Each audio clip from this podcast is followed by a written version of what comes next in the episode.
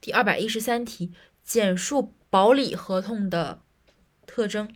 保理合同是指是应收账款债权人，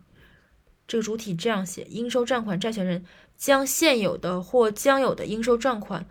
转让给保理人，保理人提供资金融通、应收账款管理或者催收、应收账款债务人付款担保等服务的活动。